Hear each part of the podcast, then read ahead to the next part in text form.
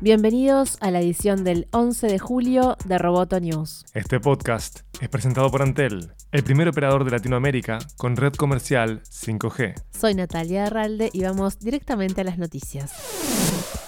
Warner Media presentó HBO Max, el nuevo servicio de streaming para todo su contenido que incluye la serie Friends, programas de la cadena CW y películas como Shazam y Animales Fantásticos y dónde encontrarlos. Warner Media confirmó el servicio en Twitter y dijo que se lanzará en abril del año que viene. El anuncio de HBO Max es el más reciente de una serie de servicios de streaming de video que apuntan a competir con Netflix. Disney Plus se lanzará el 12 de noviembre en Estados Unidos. NBC Universal también está planeando lanzar su propio servicio en 2020, mientras que Apple anunció su servicio Apple TV Plus para antes de fin de año.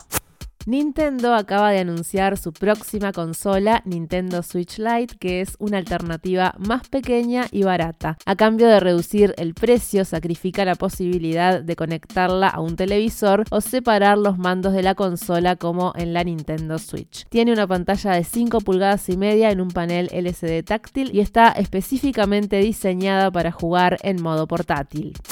El CEO de Tesla, Elon Musk, manifestó a los empleados su disconformidad con el programa de conducción semiautomática de la compañía y provocó que varios gerentes de ingeniería abandonaran sus puestos, según revela The Information. Los empleados, citados como fuentes, señalaron que Musk se molestó porque algunos miembros del equipo dijeron que no podrían cumplir con los plazos establecidos para el desarrollo de la tecnología. Musk estaría particularmente descontento con el progreso en lo que respecta a lograr que la función de piloto piloto automático funcione bien en calles congestionadas. El equipo de piloto automático de Tesla ha tenido tres líderes diferentes en dos años.